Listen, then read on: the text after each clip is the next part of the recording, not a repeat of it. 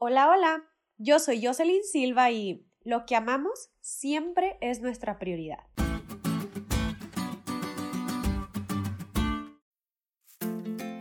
El diccionario define la palabra prioridad como aquel o aquello que se encuentra primero en comparación de otras cosas o personas.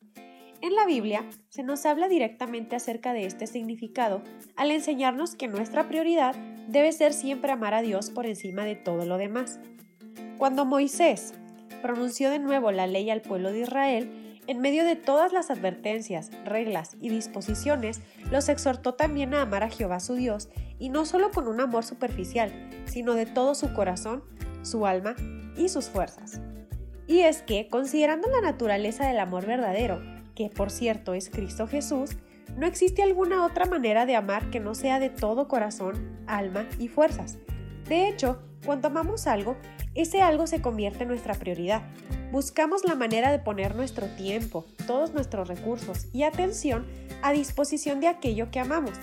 Amar a Dios de esa manera significa que Él debe ser supremo sobre nuestro amor por todo y por todos los demás, porque Él es el fundamento y la base de todo nuestro ser, nuestra existencia y de todo lo demás.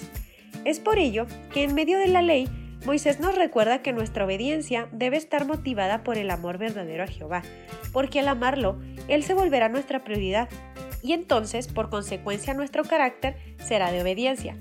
El Señor quiere que cada uno de nosotros le seamos fiel por amor de manera individual, pero sabe que al experimentar ese amor estaremos todos unidos y el fundamento de esa unidad será Él mismo.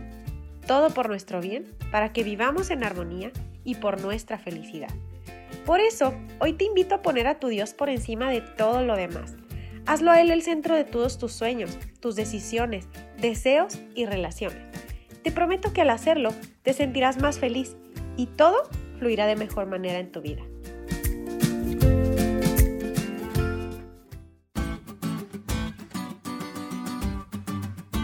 ¿Te diste cuenta lo cool que estuvo la lección? No te olvides de estudiarla y compartir este podcast con todos tus amigos. Es todo por hoy pero mañana tendremos otra oportunidad de estudiar juntos.